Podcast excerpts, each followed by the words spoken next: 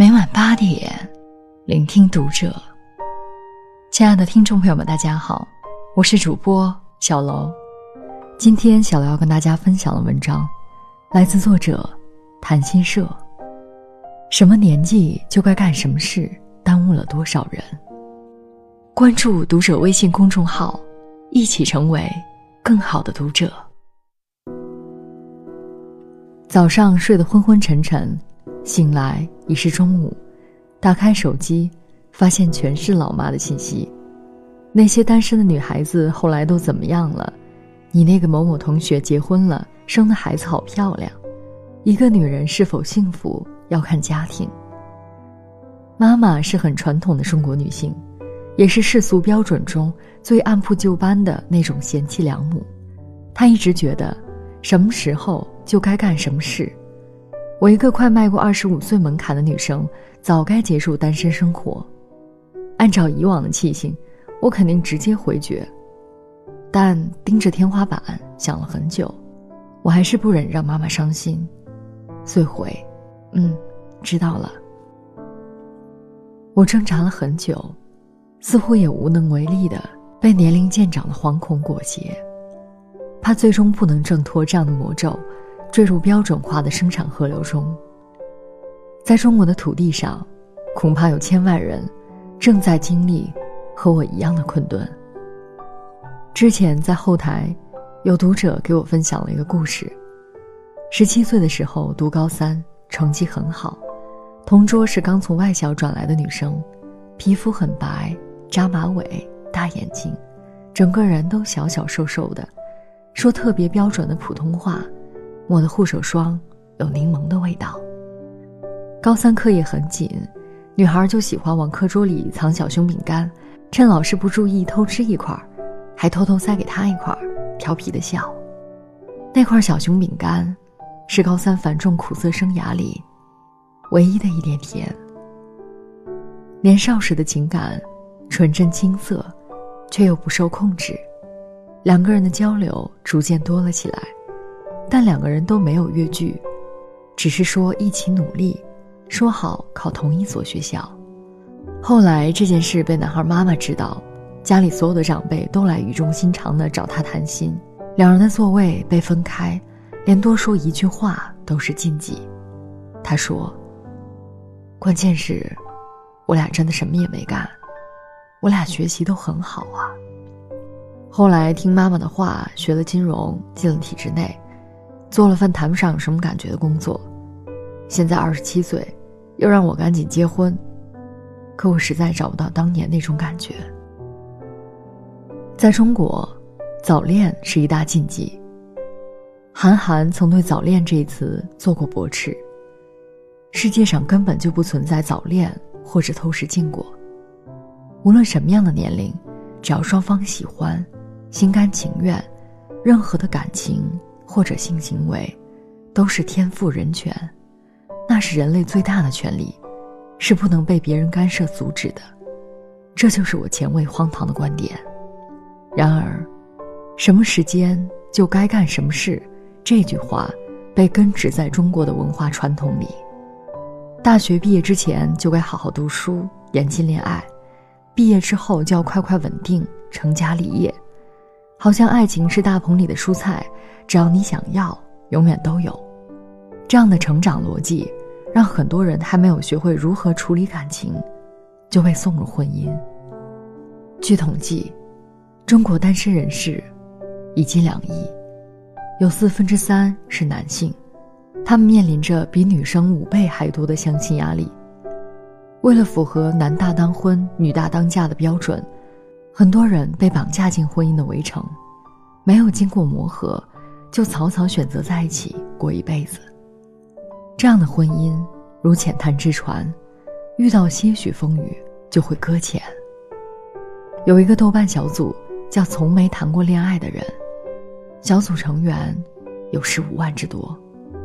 他是这样描述的：不知道自己是爱过还是没爱过，被爱过。还是没被爱过，好像记忆里有人疼过，也疼过人，可就是没有明明白白恋爱过。循着什么年纪就该干什么事的规则，那些本可以自己体会、经历、成长的机会被剥夺了，就再也不可能重来。别瞎折腾，不止一次听过这句话。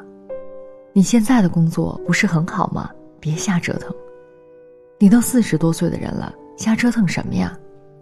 女孩子家结婚生子最重要，听话，别折腾。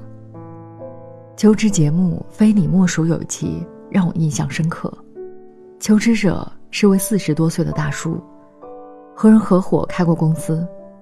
过去几年，这位大叔一直在自驾游，顺带摄影。他拿到节目现场的相机镜头，价值就高达几十万。现在。他想重新安定下来，求得一份月薪十万的软件工作。这样的经历，这样的求职岗位，让现场的 boss 们一下子就炸开了锅。这样不按常理出牌的人能行吗？而此时，主持人涂磊的一句话也很值得咀嚼。他说：“我不认为有什么通用的求职者标准，什么年纪就该做什么事，这种人生态度。”很虚伪。E L L E 主编小雪，在我选择和时间做朋友中说，三十六岁时，拿到了梦寐以求的 E L E offer，那时候，他的家、他的朋友、他的亲人，全在北京，而接受这份工作，就意味着大部分时间要在上海。很显然，他的妈妈很反对。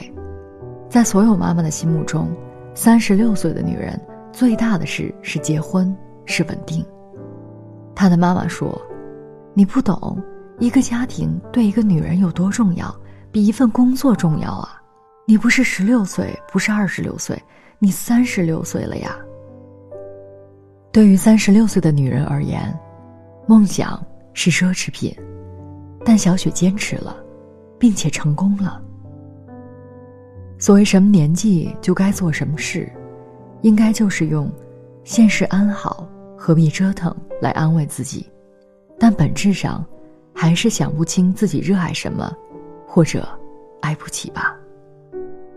人越大，胆子越小，那些荒诞不经、贪玩无畏的行为，只想留给年轻的自己。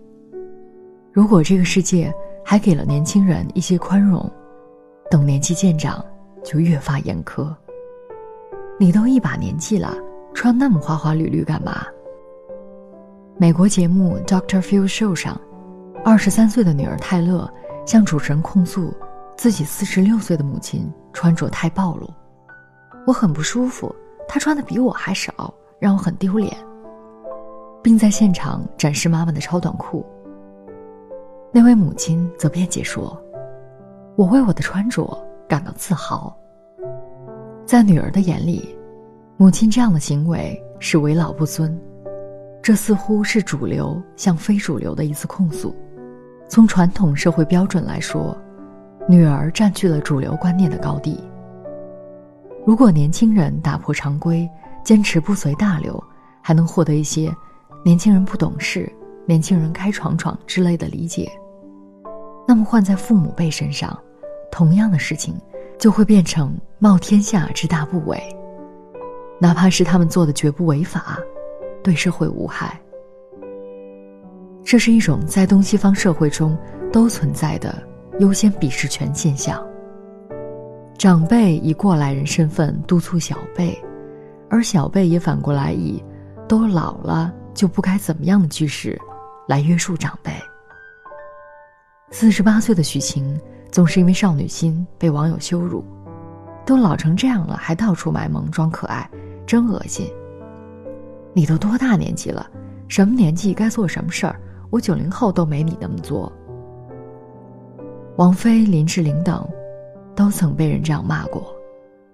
骂王菲都快半百的女人了还这么浪，孩子爸换了一个又一个。凭林志玲为装嫩，娃娃音好恶心。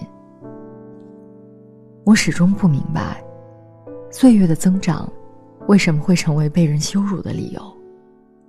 年龄只是一个数字，和你成为什么样的人，没有必然关系呀。如果到什么年纪做什么事，那么老了，是不是就只能混吃等死？李健说：“一个毫无背景的年轻人，靠自己的努力，想在三十多岁找到属于自己的立足之地，有所成绩，谈何容易？”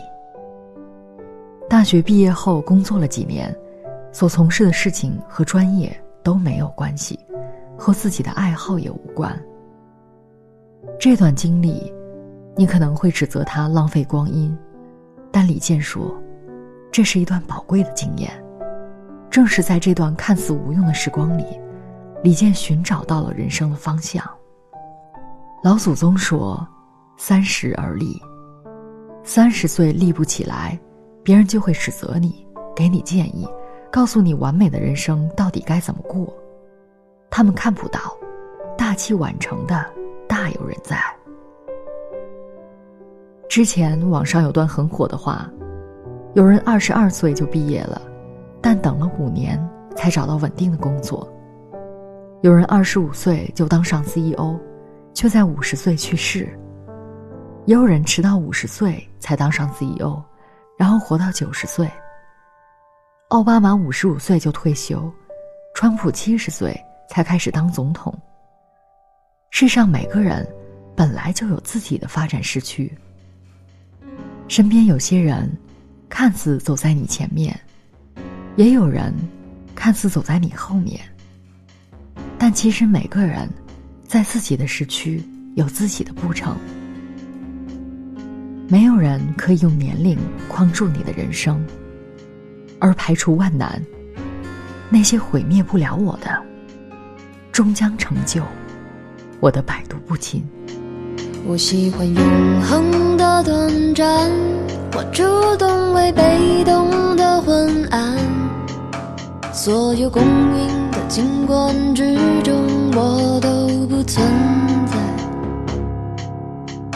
我喜欢邂逅的对白，我有某部电影的光彩。你要我给的，应该也如此的是这答案。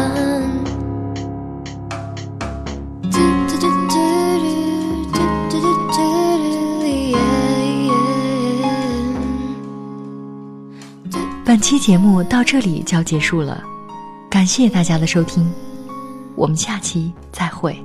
不要把美好的故事留下来，不去制约，没制约，没有习惯。我喜欢独白，胜过众人的彩排。不要让眼泪成为生活。